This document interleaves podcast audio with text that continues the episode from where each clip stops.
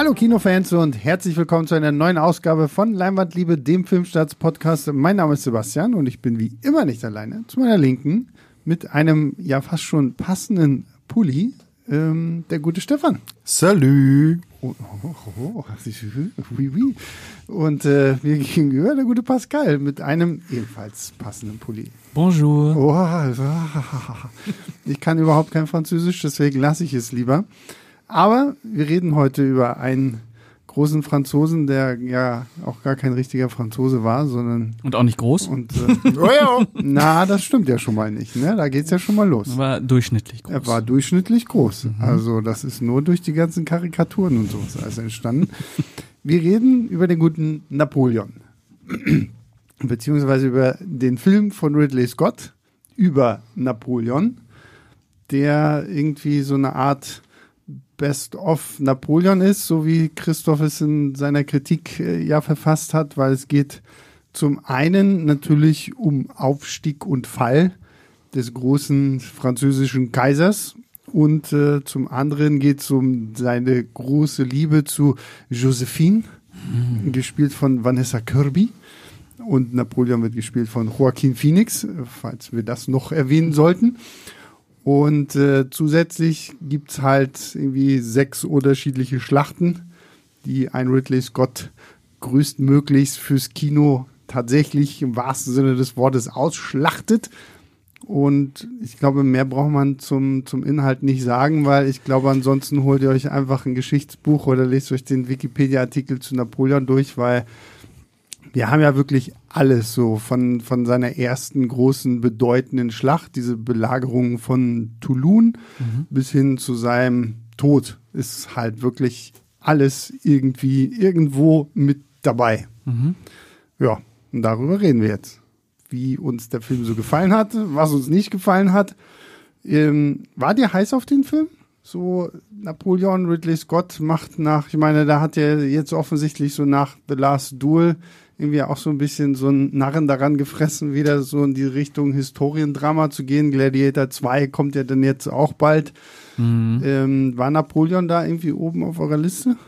Äh, ja, definitiv. Äh, ich finde, Ridley Scott ist auf jeden Fall einer der interessantesten Blockbuster-Regisseure, auch weil ich immer so ein bisschen das Gefühl habe, dass ihn das gar nicht mehr so richtig interessiert alles, mhm. äh, sondern dass alles nur noch ein Witz für ihn ist. Man kann ja auch House of Gucci noch äh, mit einbeziehen, der kein Historienfilm ist, aber ja auch eine wahre Geschichte, ja. ähm, wo ja auch viel, überraschend viel einfach überzeichnete Comedy ist. Ähm, und als dann auch die ersten Kritiken von Napoleon die Runde gemacht haben, wo es auch hieß, der ist überraschend lustig oder es gibt viele lustige Aspekte in diesem Film, hatte ich schon Lust zu sehen, was äh, Ridley Scott aus diesem, äh, ja, französischen, aus dieser französischen Legende äh, macht und wie sehr er sich als Amerikaner da halt auch drüber lustig macht äh, oder sich das Recht einfach mhm. nimmt, äh, diese Figur zu dekonstruieren. Äh, ich finde Ridley Scott immer sehr interessant.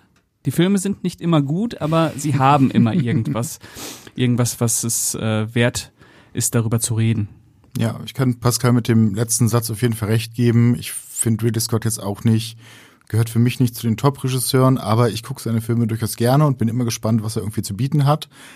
Dazu ist natürlich so ein, so ein Projekt wie Napoleon, sowas hat man einfach nicht, nicht mehr allzu oft. Also große Schlachtplatten, episches Kino, gerade in Zeiten von, von Marvel und bunten Comic-Blockbustern, wo alles auf Gefälligkeit irgendwie ausgelegt ist, ist es doch immer so ein ganz angenehmes Alternativprogramm, was man da irgendwo hat und dementsprechend ist natürlich eine Freude da. Ja, oder auch irgendwie so eine Throwback irgendwie in die 50er, ja. 60er mhm. Jahre, wo ja. es wirklich noch so gigantisch große Big Budget äh, Historienfilme gab. Ich überlege gerade, gibt es eigentlich noch irgendeinen so anderen Regisseur, wo man sagen würde, ja, okay, wenn der jetzt mit so einem Projekt um die Ecke gekommen wäre, weil ich stimme euch da vollkommen zu. Und als ich gehört habe, oh, Ridley Scott macht Napoleon, dachte ich, okay, ja, das, das kann ja schon durchaus was werden. Aber dann habe ich gleichzeitig so überlegt, so weil wir jetzt eben auch so Throwback und haben wir so ein bisschen so alte Genres wieder aufleben lassen.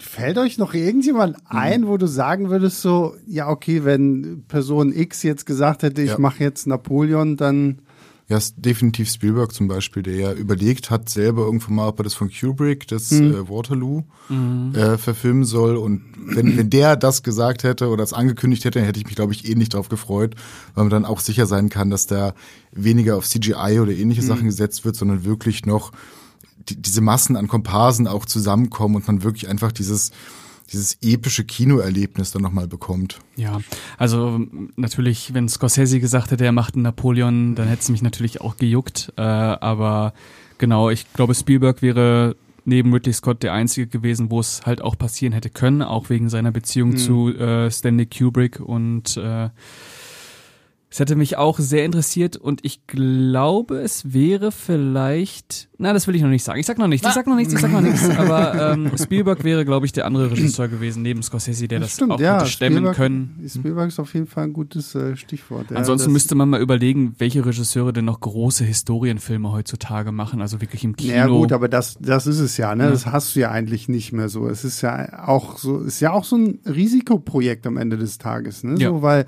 Napoleon, wenn man das jetzt sich da irgendwie zwei Stunden 40 Minuten oder wie denke ich ja, denn auf, das ist ja eine Apple TV Plus Produktion, das heißt, auf Apple TV Plus gibt's ja dann nachher auch noch die, den vier Stunden Director's Cut. Mhm. Da können wir auch gleich noch drüber reden, ob das äh, glaub, Sinn macht oder. Ja, ja, genau. ähm, und ja, dann würde ich mal sagen, springen wir mal so ein bisschen in den Film rein. Und ich finde es sehr lustig, dass ja im Vorfeld diese, ähm, diese, diese News aufkam. Ridley Scott äußert sich zu Historikern, die halt Napoleon, also seinen Film dafür kritisieren, so nach dem Motto, ja, das ist ja alles nicht so passiert und so. Und was hat er irgendwie gesagt, fuck off oder irgendwie ja, so? Wart ihr dabei? Ja, ja, genau.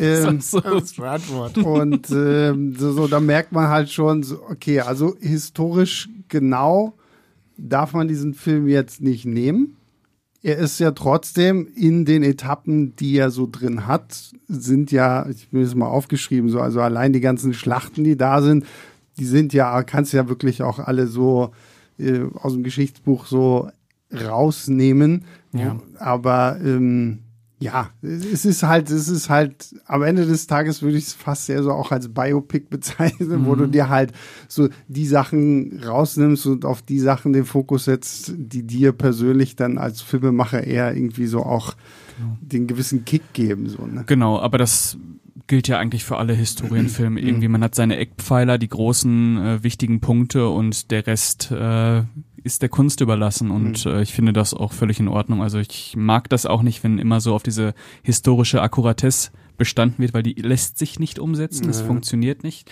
Oder er hätte sich halt nur auf eine Zeitspanne fokussieren müssen. Äh, Napoleon als kleiner Soldat, Na Napoleons Aufstieg zum General, also wirklich immer mhm. nur so äh, einzelne Epochen, weil oder so eine Schlacht. Oder eine Schlacht wirklich. Ähm, oder die, der, der Russlandfeldzug, irgendwie sowas, mhm. ähm, weil wirklich das ganze Leben von Napoleon abzudecken in einem entweder 160 oder 240-minütigen Film, es funktioniert halt nicht ohne mhm. Verkürzungen. Naja. Ich finde aber halt in dem Punkt sind die Verkürzungen das, was mich tatsächlich dann so ein bisschen gestört hat. Das ist so einer der Punkte, wo ich sage, okay, das war mir dann doch zu, zu schnell so. Also so diese ganzen einzelnen Etappen so dann kriegst du noch mal halt die französische Revolution kurz mit. Am Anfang des Films wird Marie Antoinette mal eben geköpft und mhm. du hast so diese diese Punkte die halt dann immer zur jeweiligen Schlacht führen und jetzt ist Napoleon irgendwie erster Konsul und dann ist er irgendwie vorher General und also da fand ich diesen Begriff, den Christoph da in seiner Kritik verwendet, so dieses Best of, mhm. ist eigentlich sehr passend, so weil Ridley Scott, finde ich, äh, bringt nicht so gut die Zusammenhänge rüber, so, okay, gerade wenn es halt so in dieses große politische Konstrukt äh, in Europa zu dieser Zeit halt mhm. ging so, ne, so weil du hast ja noch den russischen Zahn, du hast hier den Kaiser von oder König Öst, von Österreich äh, und da hast du noch irgendwie England und so diese ganzen Allianzen und sowas alles, warum die sich dann halt ständig irgendwie prügeln und äh, abschlachten und sowas alles. Das ist halt einfach so, okay, jetzt kommt die nächste Schlacht und jetzt zwischendurch haben wir halt so ein bisschen so ein bisschen Einleitung dafür. Genau. Also das große Problem von diesem Film war auch für mich, dass der keinen Rhythmus hat. Man merkt, äh, da fehlen einfach bis zu 90 Minuten zur Zeit und es hat sich angefühlt, als wenn das wirklich ein XXXXL-Trailer wäre. Mhm. Äh, also man kann ja wirklich den Trailer nehmen und dann einfach jede Szene, die in dem Trailer gezeigt wird, nochmal 15 Minuten länger machen. Dann hast du so den Film und es fehlt halt unfassbar viel. Ähm, und das schadet dem Film einfach. Also man sitzt drin und man merkt an allen Ecken und Enden, dass es kein fertiger Film mhm. das ist. Also du verstehst nicht, warum Napoleon jetzt nach Ägypten reist. Also es sind ja so viele, die Hintergründe sind einfach weg. Die Beziehung zu seiner Frau, ähm, wie er so schnell aufsteigen konnte, wie er die Massen begeistern konnte. Also so ein richtiges Gefühl für diese Person kriegst du halt nicht. Es ist, ein, ist noch ein relativ leeres Gefäß, was mhm. dann wahrscheinlich in dieser Vier-Stunden-Version äh, gefüllt wird. Und wir kennen das von Ridley Scott, dass die äh, Director's Cuts oder die Extended Cuts dann auch wirklich richtig gut sind. Mhm. Königreich der Himmel ist das Paradebeispiel. Kinoversion war nicht gut. Der Director's Cut ist einer seiner besten Filme. Äh, und ich habe das Gefühl, dass das im Falle von Napoleon auch sein könnte. Das große Problem ist im Endeffekt, dass wir halt auch sehr lange bei so einer Innenwahrnehmung von Napoleon bleiben. Also gerade halt die Außenwirkung, die er hat, die er auf das Volk von Frankreich besessen hat, die, die kommt halt gar nicht zum Tragen. Es gibt einmal diese, diese kurze Szene, als er aus Ägypten zurückkommt ähm, nach Paris und eine begeisterte Masse ihn halt im Endeffekt am Schiff empfängt. Und kurz danach schlägt er eine Zeitung auf, wo halt eine Karikatur von ihm zu sehen mhm. ist. Und diese beiden Meinungen, also wie, wie sieht ihn die Presse, wie ist er politisch gesehen worden, außenpolitisch und wie ist er im eigenen äh, Volk wahrgenommen worden, die stehen halt theoretisch komplett konträr gegeneinander. Mhm. Wir kriegen aber gar nicht mit, dass er im Volk gefeiert wird. Und dadurch wird es auch teilweise sehr schwer nachzuvollziehen, wie er es beispielsweise geschafft hat, nach seiner ersten Verbannung nochmal zurückzukommen mhm. und das gesamte Militär hinter sich zu bringen und einfach nochmal äh, für 100 Tage zu regieren. Also ja. Genau, das wird auch in einer fünfminütigen Szene äh, ja. abgespeist, indem er sagt, ihr wisst doch, wer ich bin. Ich Eigentlich so. muss man halt vorher den Wikipedia Artikel zu ihm gelesen Macht haben. Sinn, ja, ja. Wirklich, mhm. um, um halt diese Leerstellen irgendwo zu füllen, weil der Film gibt dir das nicht. Mhm. Du kriegst das halt alles irgendwo mitgegeben in so zwei Sätzen und den Rest, um das nachvollziehbar für, für einen selber zu gestalten, muss man halt mitbringen irgendwo. Oder halt dem Regisseur einfach glauben, dass dem mhm. jetzt so war. Ja, oder die hätten einfach die beste Möglichkeit oder die beste Lösung getroffen, hätten einfach den Vier-Stunden-Cut direkt ins Kino gebracht. Ja. Das macht wahrscheinlich wirklich Sinn. Und wer weiß, vielleicht müssen wir nochmal einen zweiten Podcast nachlegen, wenn dieser Vier-Stunden-Cut, weil da freue ich mich jetzt mittlerweile auch drauf, weil ich wirklich so das Gefühl, äh, was du schon sagtest, Pascal, es ist so ein, so ein unfertiger Film, der so zwar alle äh, Zeichen dafür hat, wirklich ein grandioser mhm. Film zu sein, wo du wirklich da sitzt und ich meine, wir reden noch über diese phänomenalen Schlachtensequenzen und äh, sowas alles. Aber so ich habe auch gedacht, also während ich im Kino saß, habe ich mich so versucht daran zu erinnern, was ich von Napoleon noch so aus meinem Geschichtsunterricht und äh, ja. so und aus meinem Unikursen irgendwie kenne so und dann fiel mir noch, ah ja und hier so Code Zivil und so diese ganze Gesetzgebung und er hat, er war ja auch wirklich ein großer Reformator und so und das, das ist ja denn das, was Stefan meinte, so das ist ja denn das, warum das Volk ihn ja irgendwo dann zusätzlich noch gefeiert hat, weil er ja mhm. so viel äh, an den Gesetzen geschraubt hat, damit halt dieses ganze monarchische und was sie diesen Absolutismus, den du in Frankreich vorher hattest, wo halt irgendwie die die reichen ein Prozent halt wirklich alles hatten und die anderen nicht so. Und und das fehlt halt so. Und deswegen finde ich ist in diesem Film hatte ich zumindest jetzt in dieser normalen Kinofassung das Gefühl okay ich weiß nicht ob Ridley Scott wirklich weiß, was für einen Film er hier eigentlich drehen möchte. Möchte Napoleon den Politiker mhm. und halt den, den General oder möchte Napoleon und seine Frau? Mhm. Und das, zumindest jetzt nach der Kinofassung her, hätte ich es fast schon interessanter gefunden, mir einfach zu sagen, okay, wisst ihr was?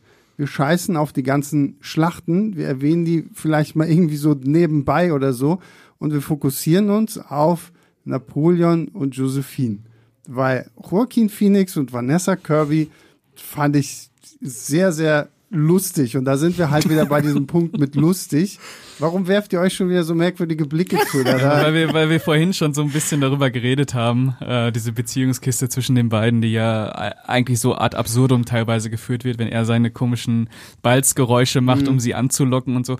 Und äh, du hast völlig recht, diese Beziehungskiste zwischen den beiden, die ja eigentlich auch hochgradig ähm, ambivalent ist und von beiden Seiten ja auch irgendwann so toxische, toxische Züge mhm. annimmt, das wäre eigentlich was gewesen, was ich in dieser Kinofassung ausgebaut hätte. Natürlich ergibt es Sinn aus marktwirtschaftlicher Perspektive, dass man auf die Schlachten ja, setzt. Ja, äh, aber ich bin sehr darauf gespannt, ähm, wie das in der in der vier Stunden Version ausgebaut wird, weil Ridley Scott ja auch gesagt hat, dass äh, die eigentlich lange Version ja vor allem Josephine gewidmet ist. Mhm. Ähm, was man im Film natürlich gar nicht so mitbekommt. Also äh, die Figur ist auch äh, relativ also ich würde nicht sagen, dass sie eindimensional ist, aber ähnlich wie Napoleon äh, kriegt man das Ausmaß der Ambivalenz dieser Figuren das einfach gar nicht mit. Problem ist halt einfach, dass diese ganze Beziehungskiste im Endeffekt dem Ausbau der Persönlichkeit Napoleons irgendwie im Wege steht. Also du, du merkst schon, dass es halt diese Dekonstruktion halt ist dass ähm, er so ein bisschen, dass man sich über ihn lustig macht irgendwo,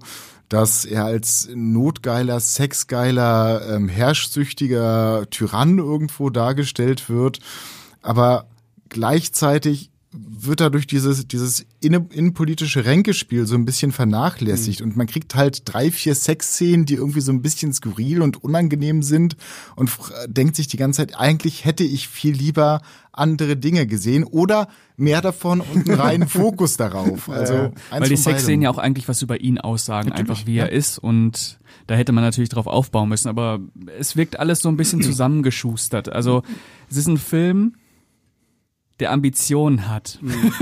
das ja, ist so traurig zu sagen. Na, und vor allem, ich finde es halt so, so witzig, weil du merkst halt schon auch in der Beziehung zu Josephine, dass Ridley Scott Napoleon nicht wirklich ernst nimmt. So. Mhm. Also, dass er ihn halt auch gerne als äh, so kleinen Affen darstellt. Und das, da musste ich als erstes so, so dran denken, als wir im Film diesen Ägyptenfeldzug haben, Mhm. Napoleon sitzt irgendwie in seinem Zelt so vor den Pyramiden und kriegt von seinem Adjutanten da irgendwie so mitbekommen, so ja, äh, äh, weißt du, warum deine Frau dir keine Briefe beantwortet? Ja, die hat zu Hause einen Liebhaber. Und er sofort alles stehen und liegen lässt und sagt so, also jetzt hier, ähm, ich, ich brauche ein Schiff und ich muss sofort zurück nach Hause, weil meine Alte darf nicht fremdvögeln, so nach dem Motto, so, wo, wo du natürlich, wenn du halt so, und da glaube ich, kommen dann diese ganzen Historiker wieder rein, die natürlich sagen, ja, er ist zurückgegangen, weil innenpolitisch in Frankreich mhm. gerade alles drunter und drüber war und der sich gesagt hat, okay, lieber gehe ich nach Hause und regel das, als hier in Ägypten irgendwie rumzuwursteln. Aber das halt runterzubrechen, so nach dem Motto, ja, er ist halt einfach nur, ähm, so hart eifersüchtig, dass er nach Hause fährt und dann erst in der nächsten Szene, wenn er quasi halb als Deserteur verurteilt werden soll, dann quasi sagt so, ja, und wie sieht's denn hier aus? Hier, die einen machen das, die anderen machen das, ich muss jetzt hier mal aufräumen, deswegen bin ich nach Hause mhm. gekommen und so. Das, das fand ich halt irgendwie witzig, so, wo ich mir dann wirklich denke, davon dann gerne mehr. Ja, ja, klar. Es ist ja auch eigentlich, äh, hatte ich so ein bisschen das Gefühl, die Idee, wie er sich an mhm. Napoleon heranwagt, er, äh, erstmal so als ödipalen, völlig äh, von Selbstzweifeln äh, zerfressenen, aber eben auch brillanten Kriegsherr, mhm. äh, der letztlich aber eigentlich nur darauf aus ist, äh, von seiner Frau äh, Liebe zu bekommen. Äh, das ist eine ähnliche Figur, die äh, Joaquin Phoenix auch schon in Gladiator gespielt hat. Ein kleiner Junge, der, der Macht bekommt, mhm. aber sich eigentlich nur nach Liebe sehnt.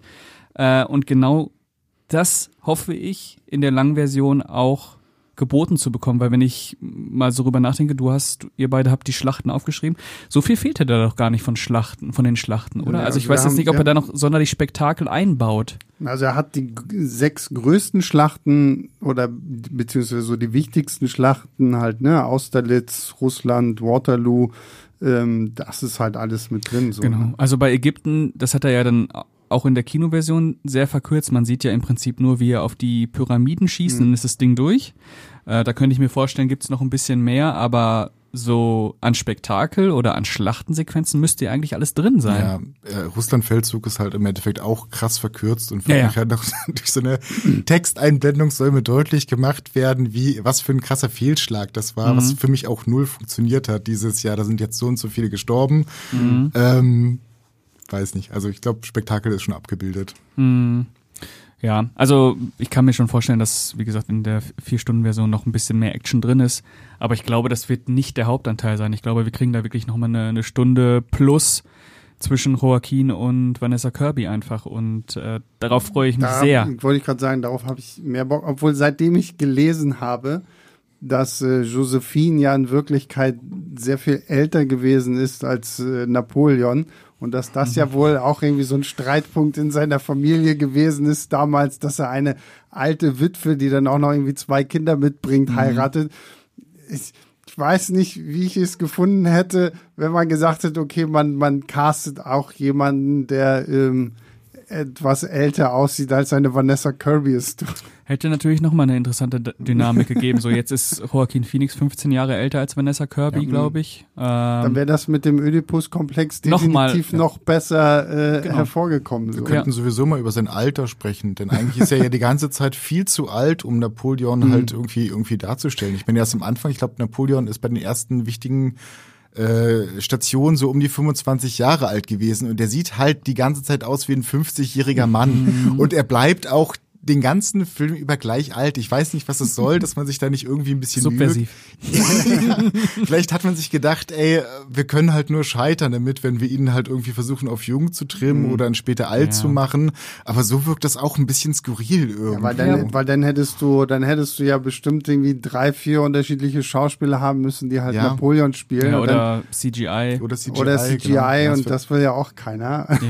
Ja. äh, aber das hat mich ehrlich gesagt gar nicht so sehr gestört. Ähm, keine Ahnung, vielleicht steckt da auch noch ein Gedanke bei Ridley Scott hin, so ist mir scheißegal. Ich also glaub, ich äh, genau, lass das jetzt auch einen Gedanke, ja. 20-Jährigen von einem Ja. 50-Jährigen spielen, ist mir doch egal. Ja, genau. Ich glaube, das ist der Wart ihr Gedanke. dabei? ja, genau. Wisst ihr, wie er aussah? Vielleicht sah er so aus. Nee, aber da muss ich auch sagen, das, das hat mich tatsächlich nicht so gestört. Wie gesagt, mich hat auch das mit Kirby nicht gestört. Oder, aber nachdem ich halt es halt gelesen hatte, dachte ich mir, okay, es wäre auf jeden Fall auch ein interessanter Ansatz gewesen, da halt eine ältere Schauspielerin reinzubringen, um das halt noch mal so ein bisschen Zu absurder wirken zu lassen, weil auch wenn im Film dann halt irgendwie seine Mutter kommt so und da merkst du ja dann auch so ein bisschen, dass sie das nicht so ganz ich denke so, warum so eine, eine schöne junge Frau so, so, wo ist jetzt dein Problem, Mama, so, ne, also, ähm, das wäre wahrscheinlich, wenn so nach dem Motto, es ist fast, sie ist fast gleich alt wie Mama oder so, dann wäre es wahrscheinlich ein bisschen interessanter gewesen, da dann noch irgendwie mal so, so ein Familienkonflikt an sich irgendwie draus zu ziehen. Also wenn ich jetzt darüber nachdenke, denke ich fast, dass es vielleicht sogar noch eine, eine, eine Schicht mehr Lächerlichkeit auf diese Figur ähm, tut, wenn der Schauspieler, der halt Napoleon verkörpert, selber so um die 50 Jahre alt ist und halt einen 25-Jährigen spielt, der sich teilweise sehr jugendlich, sehr kindlich, sehr impulsiv irgendwo verhält, weil das ist, also es gibt so Szenen, die sind sehr unangenehm dadurch. Gerade halt diese Auch sehr unbeholfen unbeholfen eigentlich. Sexszenen, wo er dann wie so ein Ja, der Notgeiler- 16-Jähriger. Ja, genau. Ja, ist halt so. Müssen wir einfach mal sagen. Ja, ja. Äh, genau. Ähm, könnte ein guter Ansatz sein, diese Figur noch, noch äh, ein bisschen mehr bloßzustellen. Und der will ihn ja auch teilweise bloßstellen. Und das ist ja Absolut, auch äh, ja. völlig legitim, äh, sage ich als Nicht-Franzose. Ähm, aber ich mag den Ansatz und ich finde, das ist ja auch so ein Ansatz, der sich bei vielen äh, Ridley Scott-Filmen zwischendurch zieht, dass er so ernste Themen nimmt und die dann immer auf einer Ebene auch so ein bisschen ins Lächerliche zieht. Ich, dadurch kriegen die auch so eine Frische. Also trotz der 160 Minuten und dass dieser Film halt an allen Ecken und Enden irgendwie rumhinkt, ähm, geht er ja trotzdem gut runter. Du, absolut. Also ich habe jetzt auch nicht irgendwie groß auf die Uhr gucken müssen, so nach dem Motto, ist der Scheiß bald vorbei. So, also ich habe ihn auch gerne geguckt. So, Ja. das, ist halt auch so der Punkt, wo ich halt noch mehr sage, okay, geil. Und jetzt zeigt mir bitte die vier Stunden, Mhm. weil diese äh, hier 160, 180 Minuten oder was das irgendwie Das so sind knapp 160, sind, mhm. 160, ähm, die füttern ja gut an so. ne? Ja. Und wir haben es ja jetzt häufig genug gesagt, so, so es sind ja alle Versatzstücke irgendwie da. Ich finde es auch vom von so von den Kostümen her und von den Sets her so, das sieht ja halt alles schon auch schön grandios und episch irgendwie aus und äh, das dann glaube ich deswegen also ich gebe dir recht so ich hätte weil ich würde die vier Stunden Fassung dann auch lieber im Kino gucken Mhm, klar. als dann irgendwie zu Hause auf dem Fernseher ne Genau. Und man muss auch sagen, auch wenn wir jetzt hier viel über die Beziehungskisten reden, die Schlachtensequenzen, die sind bildgewaltig, also die sind wahnsinnig gut. Da hat man auch das so mal wieder so ein Gefühl, dass da auch ein bisschen was echt ist irgendwie, dass da auch wirklich ein paar Leute äh, in den äh, in den Sets unterwegs waren, ne? Du, die Schlachtenszenen fand ich grandios. Ja. Also die fand ich richtig be beengend und Ja. auch beängstigend. Vor allen Dingen, wenn du dann halt auch irgendwie so siehst, wie so so, so eine Armee sich mit der anderen gegenübersteht, dann wird geschossen und die Soldaten müssen jetzt einfach stur. Du merkst auch irgendwie, wie absurd so diese Kriegsführung da ist. So, die schießen so. Und dann gehen wir einfach drauf los und äh, also es fand ich echt gut und es hat sich auch irgendwie nie nach äh, CGI jetzt irgendwie in dem Sinne angefühlt. Du hattest schon das Gefühl, okay, ja, Da da rennt, nachgeholfen. da rennt, ja natürlich, aber du hattest trotzdem das Gefühl, da rennt schon eine Hundertschaft von äh, Extras irgendwie übers Feld und äh, prügelt sich und äh, wurden alle ordentlich irgendwie eingekleidet und so. Klar, dass da im Endeffekt natürlich noch viel nachgeholfen wird, Ja, das ist ja verständlich. aber so auch gerade diese, was ich super fand, das sieht man auch im Trailer so ein bisschen, ist diese diese Austerlitz-Schlacht, wenn, wenn, wenn die Feinde da auf, auf diesen zugefrorenen See äh, ge, ge, gelockt werden und dann die Kanonenkugeln das ganze Eis zerbersten lassen und die dann untergehen mitsamt Pferden und was weiß ich nicht alles. Es ist schon echt heftig. Und da merkst du halt auch wieder, sowas kann Scott halt genauso gut, ne? Ja. Und äh, da muss man auch sagen, in diesen Szenen vermeidet er es auch, Napoleon bloßzustellen, sondern konzentriert sich wirklich darauf, auf ge seine Genialität als Kriegsherr. Und da hat er halt auch diese unfassbare Autorität, wenn er da steht und immer sagt, wartet, wartet, wartet. Das ist so, ähm, da, kriegt er, da kriegt er das hin, äh, diese Figur, dieser Figur auch äh, ihr, ihr Können zuzugestehen, anstatt äh, da auch noch drauf rumzuhacken. Und ja, äh, absolut äh, bahnbrechend. Ich weiß nicht, wann ich das letzte Mal auf der Leinwand so grandiose Schlachtensequenzen gesehen habe, die auch, was den Sound angeht, wenn die, Ja. wenn die, wenn die äh, Armeen angelaufen kommen und äh, ja, ähm, es lohnt sich, ihn im Kino zu gucken, auch wenn ich so gerne sagen würde, guckt ihn besser auf Apple, wenn er rauskommt, aber allein wegen diesen Bildern einfach Ja. äh, knallt er natürlich schon ordentlich und ist auch entsprechend äh, brutal. Ja, er gibt ihm so ein natürliches Genie mit. Es gibt auch später so eine Szene, da unterhält er sich mit irgendwie jungen Kadetten und sagt, er hat es nie geschafft, ähm, seinen Generälen zu erklären, eigentlich, wie man eine Schlacht schlagen muss. Er weiß einfach, wie man die Kanonen Ja. zu stellen hat. Und man sieht es auch in dem Film ganz gut, dass jede Schlacht, die er gewinnt, gewinnt er mit Kanonen. Also Kanonen sind immer sein wichtiges Mittel, dass er irgendwie zum, was weiß ich, keine Ahnung, dann noch aus dem, aus dem Hut zaubert quasi irgendwo, die Planen lüftet und dann, dann knallt es von der Seite nochmal rein. Und was diese Schlachten so unangenehm machen, sind, ist die Brutalität, ähm, die dort gezeigt wird. Also ich, früher waren gerade diese Historien, so ein Historienepos bestand eigentlich aus äh, Armeen, die aufeinander knallen und man wäre gern eigentlich dabei gewesen, also in den 50er, 60er Jahren. Aber Filmen immer so ein weiter. Abenteuerspielplatz, ne? Genau, es war, war früher so ein Abenteuerspielplatz und inzwischen, also gerade hier in Napoleon, da, da fliegen auch die Beine ab und da werden die, die Pferde auseinandergeschossen. Das ist alles ultra unangenehm und man möchte wirklich keine Sekunde da irgendwo in diesem Schlachtgetümmel drin sein. Das ist, Ja, und äh, muss ja auch so sein irgendwie, ne? Ja. Also äh, es hat auf jeden Fall äh, eine ne sehr klare Wirkung, die da äh, aufgebaut wird und äh, äh, hat hat was. Ja, es knallt. Vor, vor allem, ich finde es geil, dass sich auch die, die Schlachten vom, vom, vom Look her nicht wiederholen soll. Also du hast wirklich immer eine ganz, ganz klare Unterscheidung, was ist irgendwie woanders. Selbst diese kurze Sequenz, die man da von Ägypten sieht, so vor den großen Pyramiden, so wenn er dann noch diese eine Kanonenkugel direkt auf der Pyramide einschlägt und so, das sieht halt auch irgendwie sehr cool aus, auch wenn man von diesem Ägyptenfeldzug hier selbst gar nicht so viel mitbekommt. Das ist halt wirklich dann für den Film nur so eine kleine Randnotiz, äh, um halt so ein bisschen zu zeigen, ja, okay, Napoleon zieht halt äh, direkt dann auch wieder irgendwie einen Krieg und sowas alles. Äh, ist halt, obwohl er irgendwie dann später ja auch Kaiser und was weiß ich nicht ist, ist er ja trotzdem dann immer noch an vorderster Front mit dabei. Und so, so die, diese einzelnen Schlachten, auch dieser der Russlandfeldzug, klar, der ist halt irgendwie gefühlt in zehn Minuten durch. Und äh, dann kommen wir im leeren Moskau an und dann wird äh, Feuer gelegt und dann müssen wir wieder zurückgehen. Und dann wird halt eingeblendet, oh, und hier sind eine halbe Million Menschen gestorben, weil Napoleon nicht auf seine Leute gehört hat und sowas alles. Was Ne? übrigens doppelt und dreifach schade ist, weil das ja eigentlich die wich oder eine der wichtigsten Schlachten ist, weil die, diese Schlacht oder dieser Feldzug ihn entthront hat eigentlich, ihm die Macht geraubt hat und wir als Zuschauer kriegen das gar nicht richtig mit eigentlich, die Bedeutung dieses Feldzugs. Nee, aber das ist halt wieder der Punkt, den wir am Anfang hatten. Ne? So, du hast halt hier, Scott hat halt gesagt, ich nehme sein fast komplettes Leben. Also wir sehen ihn jetzt nicht noch als Kind mit bei Mama oder so, aber das ist halt der Punkt so, ne? Du könntest halt aus jeder Schlacht einen eigenen Film irgendwie machen. Und genauso gut könntest du halt auch sagen, okay, Invasion Russland, Napoleon, die Invasion Russlands. Und äh, dann ist das halt ein eigenständiger Film. Und du hättest halt genügend Stoff, da wirklich selber auch drei Stunden draus zu machen. Hätte sich auch angeboten, das zur Serie zu machen, ne? Zehnteilige Apple TV Das Plus Serie. Apple. Und ich Ähm, meine, vom Production Design einiger großer äh, Apple TV Plus Serien, die ich so zumindest mal selbst nur so von Trailern her gesehen habe, wäre das für Ridley Ja. Scott auch genau das Richtige ich habe gewesen. äh, ne? die ersten beiden Folgen von dieser Godzilla-Serie jetzt gesehen, dieses äh, Monarch. Mon Monarch.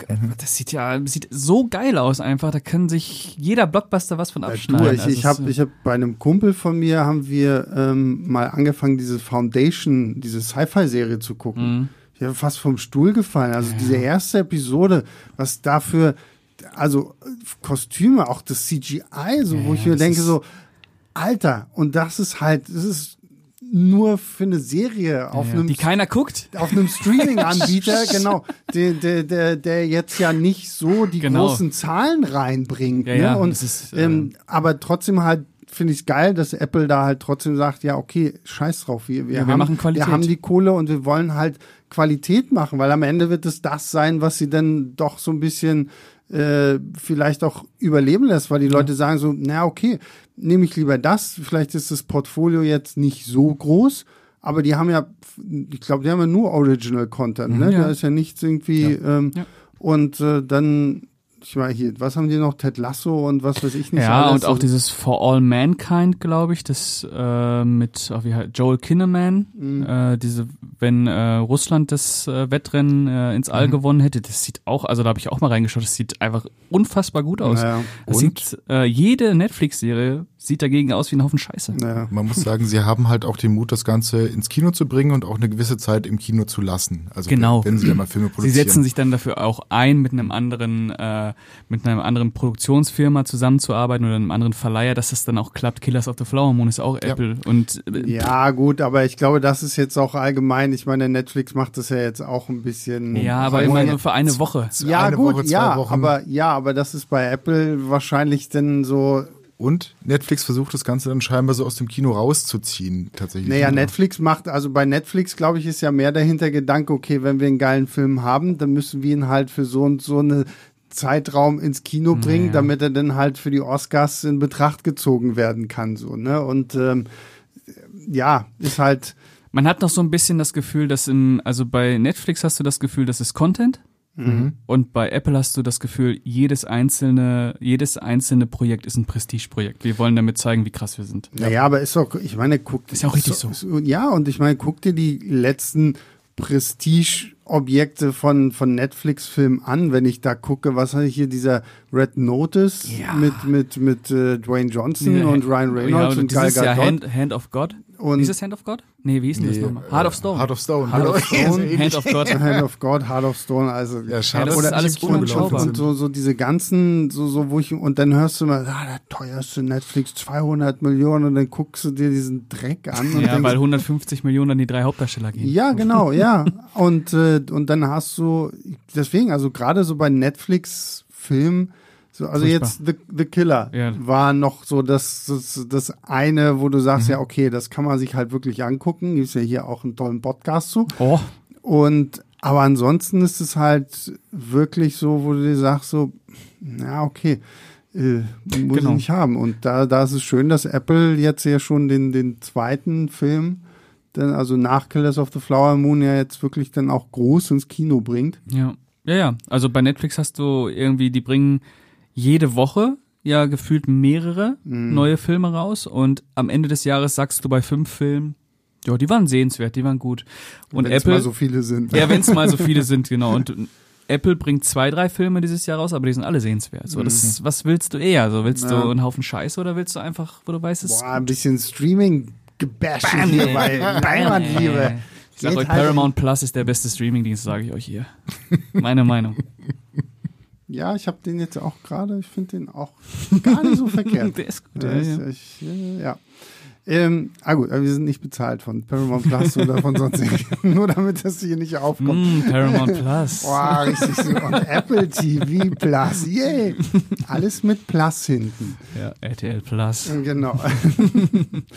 Ja. Äh, gut, wir sind vom Thema abgewichen. Wo Ja. Äh, ich, äh, wie teuer war der eigentlich? We- Weiß das einer von euch? Hat das mal jemand gecheckt? Der wird ja wahrscheinlich auch 200 Millionen plus Ich gekostet gehe haben, mal oder? sehr, sehr stark davon aus. Also wenn ich mir allein die Kostümabteilung angucke und äh, diese Schlachten und sowas alles und das. CGI und die Sets, das, das muss, wird auch schon ein sehr teurer Film gewesen sein. Und der Joaquin verdient bestimmt auch inzwischen ein bisschen was. Davon ist auszugehen, ja, ja. Das, ähm, Dafür brauchte man nur zwei große Namen im Endeffekt. Der Rest. Das stimmt, Ja. das stimmt. Also man hat hier wirklich nicht so einen All-Star-Cast auch in den Nebenrollen. Also es sind ein paar bekannte Gesichter. Der von mir sehr geschätzte Tahar Rahim spielt auch mit. Und ein deutscher Schauspieler als Lustknabe. Mhm. Wie heißt er denn? Keine Ahnung. Janis Niewöhner? ja, stimmt, ja, genau, ja, ja, Ja. stimmt, Janis. Ja. Keine Ahnung. Ah. Stimmt, jetzt, wo du den Namen gesagt hast, Genau. habe ich es wieder gesehen, so dass der ja auch Ja. Äh, aufgeploppt ist. Der kann ja. jetzt auf jeden Fall Ridley Scott in seiner Filmografie vorweisen. Mhm. Äh, Ja, das ja. Ist, so, sie ist, genauso wie, wie Schweighöfer jetzt sagen kann, dass er mal mit Nolan zusammengearbeitet Jo, hat. Ne? aber Schweigi hat natürlich auch mit äh, Zack Snyder auch schon Ja, ein dickes Ding an Schweigi Land. auch. Und der ich hat's ich der bin auch geschafft. gespannt, ob Schweigi bei Rebel Moon dann noch irgendwie mal Ja, kurz um vielleicht. die Ecke schaut. So, das Hauptbösewicht würde- Überraschung. ja, genau. Also, Maske abgerissen. So, ah, mein ich war's die ganze Zeit. Ja, also genau, es sind wirklich nur zwei große Stars, äh, was dann eben auch Budget oder Gage ordentlich einspart und das wurde dann auf jeden Fall in die Sets, in die Kostüme, in die ganzen, äh, in die Ausstattung gepumpt und es lohnt sich also, da ist jedes Bild wirklich dieser Ridley Scott Prunk, den man sich auch erwartet, wenn man irgendwie so Filme wie Gladiator, Königreich der Himmel gesehen hat, die ja auch alle wahnsinnig ähm, detailversessen ausgestattet sind und auch heute noch toll aussehen. Hm.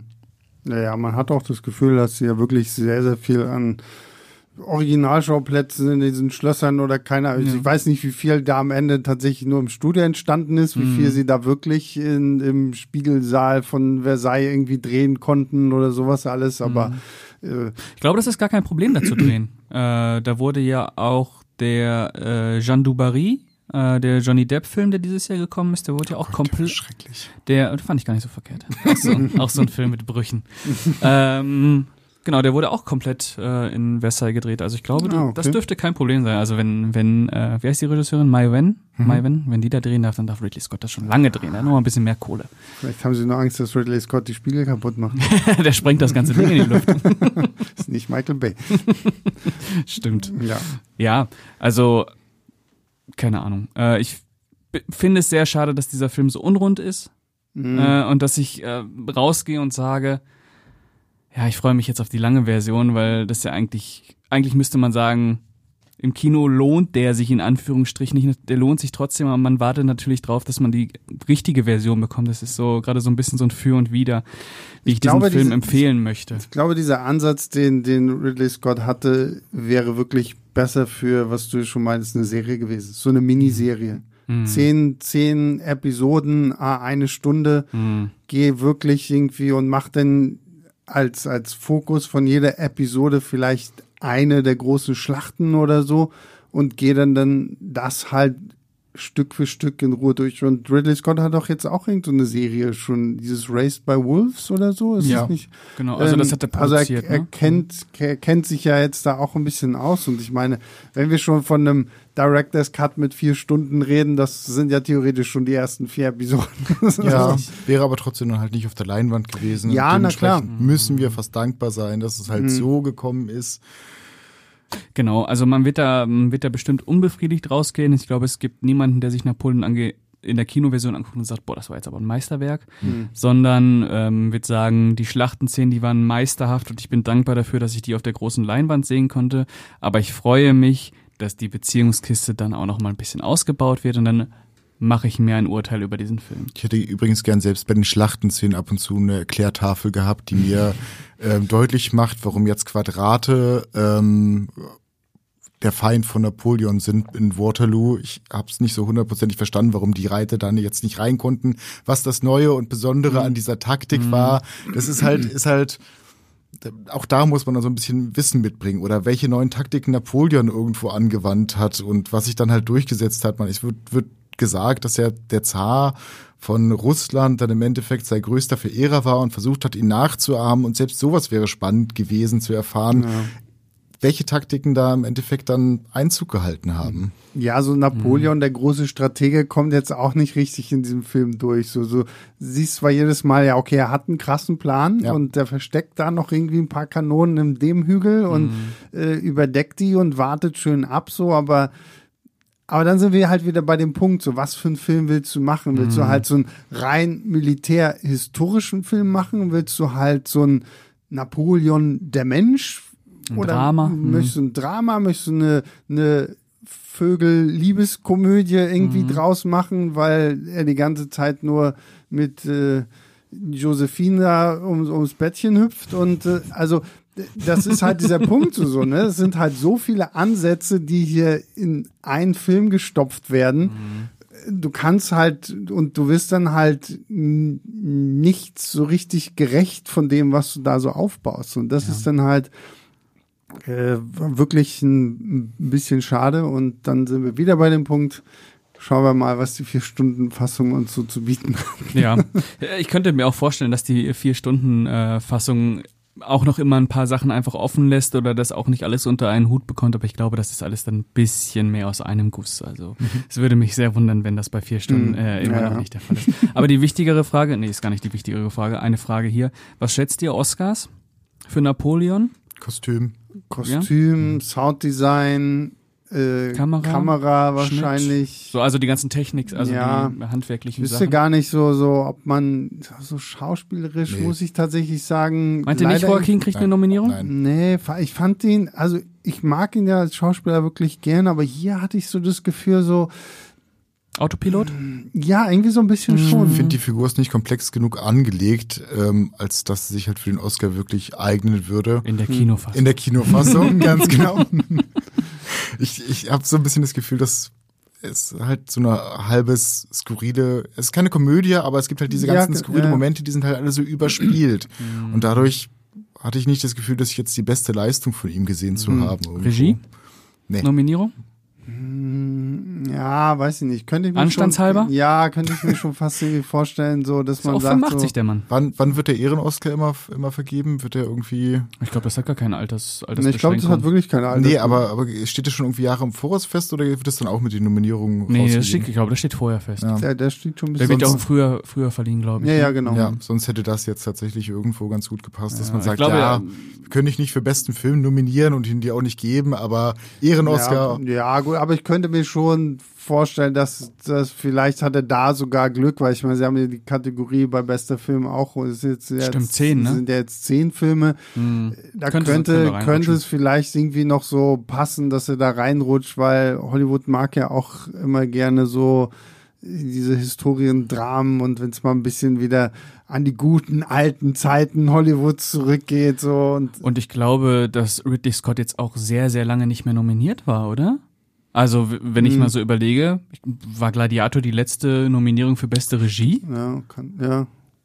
Also, es ist jetzt auch schon, Gladiator ist von 2001, ist ja von 2000, oder von 2000, ist ja auch schon über 20 Jahre her. Schon sehr, sehr alt. Und ja, bei den letzten Filmen, also House of Gucci und so, da war er doch nicht nominiert für beste nein. Regie, oder? Nein, nein, nein. Also, sonst würde mir dazwischen, Marsian, oh, Marsiana hat er, glaube ich, eine Nominierung gehabt, beste Regie. Stimmt. Das, ja, ich glaube, das hat er, da hat er aber, eine, aber. Ja, aber wie trotzdem. gesagt, also, wie gesagt, schauspielerisch glaube ich nicht, dass da groß mhm. was kommt irgendwie. Aber da war mir Vanessa Kirby leider auch ehrlich gesagt am Ende zu blass für. Ja. Ähm, ich glaube, er kriegt eine Nominierung. Wer? Joaquin? Ich glaube, der kriegt eine. Ich glaube, sie auch. Ja, gut. Am Ende ist nur, ja, müssen wir mal schauen. wir, wir, wir erinnern uns an diesen Podcast zurück, wenn es denn soweit ist. Und wenn Vanessa Kirby auf die Bühne geht und Danke sagt, weil sie auf einmal den Oscar gewonnen hat, weil sie natürlich in der Vier-Stunden-Fassung grandios ist und Ja. Apple die dann auch nochmal ins Kino gebracht hat, Ja. damit sie die eine Woche oder zehn Tage oder wie lange muss so Tage, irgendwie so glaub ich, laufen, ne? ja, Mhm. damit du irgendwie von der Academy damit aufgenommen Ja. dann, dann machen wir da auf jeden Fall nochmal, also wenn, wenn, wenn Sony uns dann auch nochmal in die äh, vier Stunden Kinofassung einlädt, äh, dann machen Ja, wir sofort. Gucke ich mir sofort an. Würde ich mir heute Ja. Abend angucken. Sofort. Ja, ja. Ich glaube, also sollen wir zum Fazit kommen und dann nochmal über Gladiator 2 sprechen kurz? Ah, wer moderiert hier Ich, ich, eigentlich? frage, ich Also, frage den Moderator. Das ist unmöglich hier. Ist- Oder war das dein Plan sogar? Also erstmal wäre ich jetzt tatsächlich auch zum Mhm. Fazit übergegangen, aber dann so mit dem Blick auf die Uhr habe ich auch gedacht, okay, wir können noch ein bisschen rumfaseln. Ja. Wir haben, wir haben noch die Zeit. Die Stunde ist noch nicht um. so, dann wir fangen mal an bei Stefan. Ja, ich äh, würde dem Film drei von fünf geben. Ist im Endeffekt halt genau das, was wir gesagt haben. Er fühlt sich halt extrem unvollständig an. Er fühlt sich halt an wie ein Wikipedia-Artikel, wo alles nur kurz angerissen wird. Die Schlachtszenen sind trotzdem fantastisch und ähm, ein Eventkino, wie es halt Ridley Scott inszeniert, kriegt man halt heutzutage nicht mehr so oft. Und Besonderes. dementsprechend Mhm. sollte man durchaus ins Kino gehen und sich das angucken, auch wenn die ganze Zeit da so ein bisschen so, ein, so, ein, so eine Skurrilität über allem liegt, was auch House of Gucci schon hatte, wo man immer nicht weiß, ist das jetzt wirklich lustig gemeint oder sind die Figuren so schräg angelegt, weil Ridley Scott einfach ja, Einen Scheiß gibt. einen Scheiß gibt auf alles. So Das, Aber bei, aber bei House of Gucci habe ich das eher irgendwie annehmen können. So, ich weiß nicht, vielleicht, ich glaube, hier ist es halt auch, weil es halt eben Napoleon oder House of Gucci, ich kannte keine Figur davon, so, das war mir irgendwie. aber die waren und- halt auch so cartoonmäßig Ja, überzeichnet. aber ich halt weiß schon. nicht, bei House of Gucci hatte ich wenigstens so von Anfang an das Gefühl, das ist halt genauso gewollt. Kaum, dass Lady Gaga irgendwie den Mund aufmachte, Mhm. hatte ich schon gedacht, so, okay, also ich glaube, und das wussten bei House of Gucci auch alle, bis auf Adam Driver. Mhm. Ähm, ja, das ist der Einzige, dem sie nicht Bescheid ja, gesagt haben. das ist der einzige, wo du wirklich denkst so, boah, Alter, komm mal runter, mach mal ein bisschen langsam. Alle anderen machen doch, also wenn ich mir Jared Leto da Ja, es ist angucke, so, fantastisch, es ey, ist ist halt wirklich- einfach nur grandios. Hätte und, Super Mario spielen ja, müssen danach. und, äh, und, und, und hier musste ich mich da auch echt ein bisschen dran gewöhnen erst. Ja. Ja, äh, äh, ich schließe mich bei drei von fünf an ähm, und es tut weh, aber ich freue mich auf den Director's Cut, mehr sage ich nicht. Mm, Ja, ich bin auch bei drei. Also wohlwollend, glaube ich, könnte man sogar auch sich den 3,5 anschließen, die Christoph gegeben hat, weil es ist trotzdem schon ein Film, den, den muss man irgendwie, Pascal hat es ja auch schon gesagt, muss man an dem Kino gesehen, allein schon für diese ganzen äh, Kriegsszenen und sowas alles und vom Sound her und so. Das ist schon ein Film für die große Leinwand gemacht, aber äh, dann halt doch an sehr, sehr vielen Stellen einfach irgendwie so ein, so wie so, ein- so ein Puzzle, wo noch ein paar Teile fehlen und du, du kannst zwar das ganze Bild irgendwie erkennen, aber du hast, siehst immer noch deinen Tisch darunter. Ja. Und ähm, deswegen, ja, um es nochmal zum tausendsten Mal in diesem Podcast zu sagen, warten wir gespannt auf die vier Stunden. Gibt's, gibt's eigentlich, also ich glaube, Sony wollte den Vier-Stunden-Cut nicht ins Kino bringen. Ist das ähm, richtig? Das ist so eine. Ja, es halt, ist halt, ich glaube, es wird halt schwierig zu vermarkten sein, zu sagen, okay, ihr habt den Film ja eigentlich schon mal jetzt so im Kino gesehen und keine Ahnung, zwei Monate später, auch guckt euch den gleichen Film nochmal an, aber jetzt ist er nochmal irgendwie anderthalb Stunden länger. Also ich glaube, dass das, das kriegst du wirklich nur so, blöd gesagt, so unter so einem Publikum wie unserem hier zustande, dann wirklich doch mal ins Kino zu gehen. Ich weiß nicht, ob gerade Napoleon jetzt so der richtige Titel ist, um zu sagen, ja, okay, und jetzt bringen wir den Director's Cut nochmal raus. Also es könnte natürlich sein, dass er noch kommt, wenn Napoleon jetzt ein Mega-Erfolg wird. Ne? Und äh, es ist ja jetzt auch offenbar so, dass er gar nicht in zwei Monaten kommt, sondern dass es auch noch ein bisschen dauern wird, bis er dann bei Apple ist. Mhm. Ähm, ich würde es nicht komplett ausschließen, aber ich denke, den Ja, ich finde es halt im Endeffekt spannend, dass man kurz zuvor halt Killers of the Flower Moon halt ins Kino gebracht hat, der über drei Stunden geht. Wie, lange genau Mhm, das? 205. Ja, ja. Und kurz danach halt sagt bei Na Napoleon, okay, da bringen wir so einen halben Film irgendwie rein, weil wir glauben nicht daran, dass die Mhm. Leute so lange sitzen bleiben können. Ja, keine Ahnung, vielleicht äh, weil es einfach auch Scorsese ist und der noch mal ein bisschen mehr Standing hat. Also nur Ja, in den gut, Raum und, geworfen. Ja, also, und ich hm, meine, du hast auch trotzdem immer noch DiCaprio und De De Niro, Niro und ja, ja, sowas stimmt. alles. Also ich glaube, das zieht da trotzdem immer noch so ein bisschen mehr und Napoleon ist halt auch nochmal mehr so ah, Historien. genau, es riecht erstmal nach Historien. Ja, genau. Und du denkst halt, oh, okay, jetzt so ein bisschen Mantel- und Degenmäßig irgendwie und hm, muss ich das jetzt wirklich haben für vier Stunden? Weil vier Stunden, das ist ja auch der Punkt, bei, über den man bei Killers of the Flower Moon ja so häufig geredet was halt gefühlt in jeder Review, in jedem Video, in, in, in jedem Podcast so, der geht über drei Stunden so. Und ich meine, diese, diese, so dieses Laufzeitthema ist halt einfach auch was, wovor die Leute am Ende des Tages abschrecken. Wenn, Ja, ja, wenn ja. sie jetzt halt nicht so die regelmäßigen Kinogänger sind, die wie wir irgendwie dreimal die Woche ins Kino rennen oder so, die sagen sich ja, boah, muss ich das jetzt haben, so dreieinhalb Stunden? Und ich kenne genügend Leute, die auch bei Killers of the Flower Moon gesagt, boah, nee, der war mir nichts, der war mir zu lang und so. Mhm. Ähm, oh, sorry, jetzt bin ich hier gegen unseren Tisch geknallt. Ich meine, Napoleon hat ja so gesehen tatsächlich ja mehr so Spitz, so Actionspitzen halt eben durch diese ganzen Schlachten, so dass du zwischendurch immer ja noch so dieses Ding so so und jetzt unterbrechen wir das Gevögele und äh, Geplänkel für, für eine große Actionnummer so, ne? Und äh, ne, da, da kannst du vielleicht auch, wenn wenn es halt auch gut geschnitten ist, irgendwie so die, die, das ähm, die Aufmerksamkeit mehr halten. Während Killers of the Flower Moon ist ja wirklich ein sehr sehr ruhiger Film so gesehen, der sich ja auch langsam peu à Ja, peu ist irgendwie nicht so entwickelt, episodisch so, einfach, ne? Das Marketing von beiden Filmen war übrigens richtig gut tatsächlich im Vorfeld. Also zumindest nach, nach meiner Wahrnehmung. Also die Trailer waren fantastisch. Mhm. Ja, ja. Ähm, auch von Napoleon hat halt klar gemacht, ähm, beziehungsweise hat er diese ganzen, eigentlich den spannenden persönlichen Teil rausgelassen und sich komplett auf die Schlachten fokussiert, wodurch man aber das Gefühl hatte, man sieht halt wieder einen dieser klassischen Schlachten äh, eben, ja. Ja, ja, der war sehr bildgewaltig schon, ne? ja. Äh, und dann noch mit Black Sabbath, glaube ich, ne? Warpigs. Ja, stimmt, ja. Ja, ja, das ja. Ja, aber das ist halt dann auch immer so dieser Punkt, ne? Ich gucke mir halt den Trailer an und denke, okay, jetzt krieg ich hier Napoleon der Schlechter und äh, Napoleon, der krieg, krieg dann halt noch so viel. Napoleon der anderes- Rammler. Und Napoleon der Rammler. ähm, Das, deshalb sind diese Szenen auch so seltsam, weil wir sie ja auch ohne Vorwissen halt gesehen haben. Ich glaube, wenn du es jetzt halt drei, vier Mal in den Kritiken irgendwo gelesen hast oder auch gehört hast hier. Dann- ich muss, ich muss aber dazu sagen, ich kann, ich glaube, es war ein Filmstartsartikel, wo es ja auch irgendwie darum ging, dass Vanessa Kirby in irgendeinem Interview zu Joaquin Phoenix gesagt hat, so nach dem ja, mach mit mir, was du willst. Den so hab nach ich geschrieben. Ja, ja, genau. Und, und an, an den konnte ich mich nämlich noch erinnern, dachte mir so, na boy, oh boy, was, was erwartet uns jetzt wohl hier in diesem Napoleon-Film so? Ja, es ist ähm, diese äh, Ohrfeigenszene, ne? Äh, darum ging's, äh, dass sie ihm gesagt, also sie haben sich beide gesagt, mach mit mir, was du willst, kannst alles machen, kannst mich auch schlagen und äh, Joaquin hat's, wie man im Film sieht, ja einmal auch gemacht, er gibt Mhm. dir einmal diese Schelle. Äh, ich weiß nicht, wie es wie es andersrum war, ob sie dann auch irgendwas gemacht hat, aber ähm, ja genau, die haben sich das Einverständnis gegeben, dass sie sich gegenseitig Dinge antun dürfen. Und da denkst du halt auch schon, so, wenn du sowas siehst, so, okay, ja, gucken wir mal, was ihr euch hier so antut, ne? Was die, was die so treiben. Naja, gut. Was hast du jetzt auch? Hast du auch drei gegeben? Ich gebe auch Ah ja, drei, super. ja. Also wie gesagt, wohlwollend könnte man auch 3,5 geben und das wäre auch vollkommen okay. Ja, Ähm, weil, wie gesagt, es ist schon kein schlechter Film, es ist nur irgendwie erstmal Ein ein, halber un ein unfertiger Film. ja, ja, ja. So, und damit kommen wir nochmal zu Gladiator. Genau.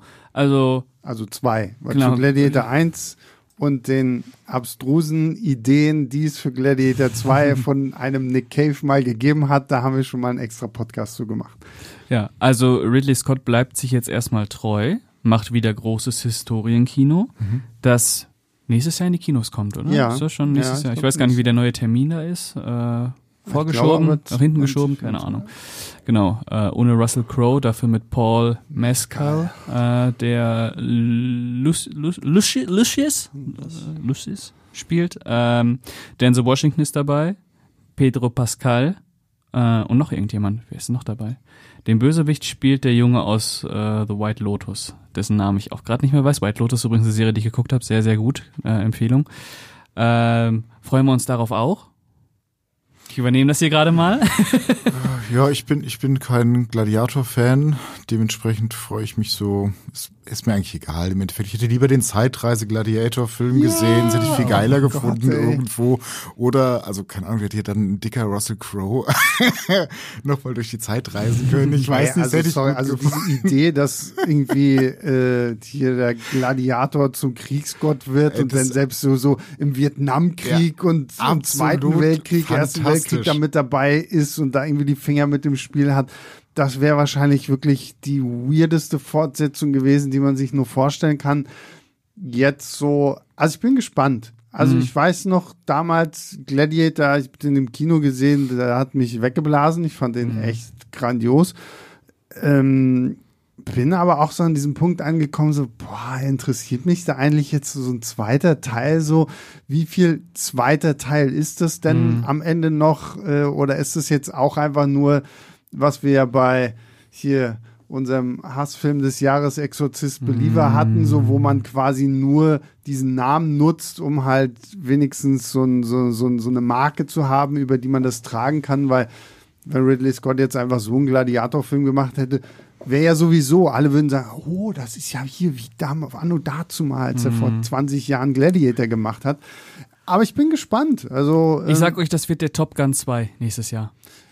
Von mir aus total gerne. Also habe ich Habt ihr äh, hier zuerst gehört? habt ihr hier zuerst Ich sag gehört. euch, der wird voll einschlagen und ich glaube auch, der wird äh, sehr gut werden. Ich glaube, das, das nimmt der Ridley dann schon ernst. Also äh, ich früher habe ich Gladiator auch über alles geliebt. Äh, heute ist der, finde ich den immer noch sehr gut, aber ist dann auch nicht das Meisterwerk, zu dem er oft gemacht wird. Aber der ist spannend, der hat äh, ordentlich Action und das Ende kriegt mich immer wieder. Ja, das, ist, das sitzt einfach, das sitzt einfach. Das äh, ist definitiv, äh, definitiv historischer Kitsch.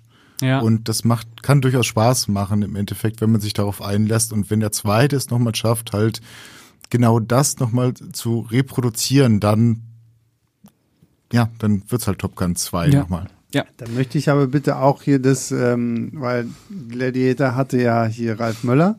Oh ja. Ich möchte, ich möchte. Hat er überlebt? Das, ist, das überlege ich nämlich auch gerade, ob der überlebt nicht. hat oder nicht. Ich glaube, der ist tot. Ne? Ja, ich glaube, oder steht er am Ende dann? Aber, aber dann, aber dann möchte ich hier unseren, hier den neuen deutschen Koloss hier haben. Wie heißt der, dieser Florian ähm, Mont Montenou, der in ähm, hier dem letzten, Experiment? nee, in, in Creed 2 hatte doch stimmt. den Sohn von ähm, hier Ivan Drago Ah, gespielt und so. ja. Und der hatte auch in Shang-Chi, hier dem Marvel-Film, hat er auch diesen, der, Okay. der ist ja, das ist ja auch ein Biest, alter Schwede. ey. Also ich glaube, der ist irgendwie 2,30 Meter groß und drei Meter breit. Also der hat, das ist so. Und den so als Gladiator dann und dann hast du irgendwie den kleinen Paul Mescal da so, so der, der wirkt auf einmal so wie so eine Ameise dagegen. So. Also, Ach, äh, wir kriegen auch noch äh, Connie Nielsen kehrt zurück als die Mutter von äh, Paul Mescal. Ah, also ja, von, okay, ja. Und äh, Jimun Hunsu ist auch noch dabei. Den kennen wir ja auch aus dem Ja, ersten ja, Teil. genau. Ja. Ja. ja, also ich, ja, habe ich schon. Ich habe da auch Bock Bock drauf. Also Ja. äh, ich glaube, dass das, äh, man hat ja, Kannst ja, kannst ja gleich den, den Spruch mit, das wird der Top Gun äh, Maverick, das, wir machen ja noch unseren Jahresvorschau-Podcast, da musst du dir das aufschreiben. Nee, stimmt, stimmt. Im Endeffekt setzt er jetzt gerade diese Comic-Blockbuster-Müdigkeit ein, beziehungsweise ist in vollem Gange, Marvel-Müdigkeit, bla bla bla. Äh, und es ist noch nicht ganz geklärt, was jetzt diesen Raum füllt irgendwo, also welche Art von Blockbuster. Du willst das Gladiator-Universum sagen. Warum nicht wieder ein paar schöne Historienfilm zurückhaben. Action, Sandalen, Filme? Ja, gerne. Ey, keine Ahnung, ich wäre bereit dafür, die nächsten ja. fünf Jahre. Ja, aber, Gerne. aber dann soll sie was Neues. Ich brauche jetzt kein Spartacus-Remake oder irgendwie sowas, damit wir das dann irgendwie hier füllen können. Kommt drauf an, Ja. wer es macht. Ja, aber. Tatsächlich ist das gar nicht so unwahrscheinlich. Ja, du, glaube ich auch würde, so. ja, ne? ja. Also das, äh, je nachdem, also wenn Gladiator wirklich das Top Gun äh, Maverick des nächsten Jahres wird, dann wird es, glaube ich, sehr, sehr viele auf einmal dazu inspirieren zu sagen, oh, Wie damals. ja, Ja, genau, lass mal, lass mal noch ein paar hier, ja stimmt, wir hatten ja dann diese Riesenwelle hier Troja und hier Und so Alexander. Mhm. äh, der Große und so was alles, also es war ja genug da und die sind alle nicht so richtig rangekommen Mhm. an den Erfolg von Gladiator zumindest. Ja. Ja, Mal schauen. Müssen wir mal schauen. Bin, Ich bin Bock. gespannt. Ich hab Bock. So, damit sind wir durch. Stefan, vielen lieben Dank. Sehr gerne. Pascal, vielen lieben Dank. Sehr gerne. Äh, größter Dank geht natürlich raus äh, an euch da draußen, die ihr Woche für Woche zuhört. Und äh, ihr dürft euch auch schon freuen. Nächste Woche reden wir nämlich über ein weiteres großes Comeback, ne? Ja? Ja. Ist nächste Woche schon Jigsaw? Äh, ja. Oh, Saw 10. Saw, Saw Saw X. X. X. Jetzt wieder mit äh, Tobin Bell als John Kramer, weil man braucht ihn ja halt mal wieder zurück, ne? Ja. Das ist halt das Blöde, wenn du eine Horrorreihe machst und sagst irgendwie in Teil 3, Teil 4 stirbt unser, unser Hauptschurke, so, was machst du denn, ne? Dann, äh, Machst du eine Vorgeschichte? dann machst du eine Vorgeschichte, aber ist ja bei Saw auch nichts Neues, so, ne? Diese ganzen Twist-Sachen, dann spielt Teil 3 und Teil 4 auf einmal zeitgleich und äh, äh, das, das passt ja da sehr gut. Und ähm, ja, ansonsten, ihr wisst es, äh, bewertet uns bei Spotify, bei der Apple Podcast App, schreibt uns E-Mails, freundliche E-Mails an leinwandliebertfilmstarts.de und äh, wir hören uns nächste Woche wieder. Bis dann, macht's gut. Ciao, ciao.